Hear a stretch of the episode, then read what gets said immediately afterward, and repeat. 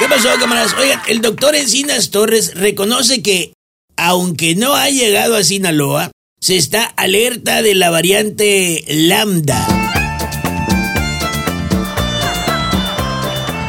Oiga, viene el presidente López Obrador a Sinaloa el próximo 12 de septiembre. Ya se le volvieron a antojar los mariscos otra vez. El gobernador Quirino Ordaz dice que la federación ya validó la declaratoria de emergencia por Nora en Sinaloa.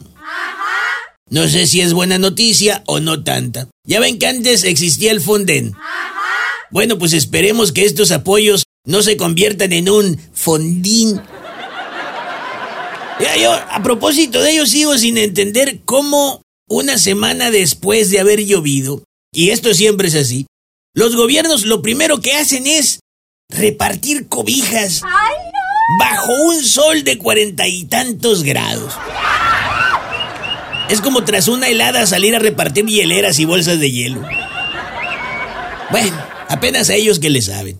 A mitad del camino es el libro de esta temporada. Si no el más vendido, sí el más platicado. Ay, pobrecito. Publicado obviamente por Editorial Presidente. Sí, como le decía, se ha vendido más o menos bien. ¿Será porque se han visto forzados a comprarlos algunos burócratas federales?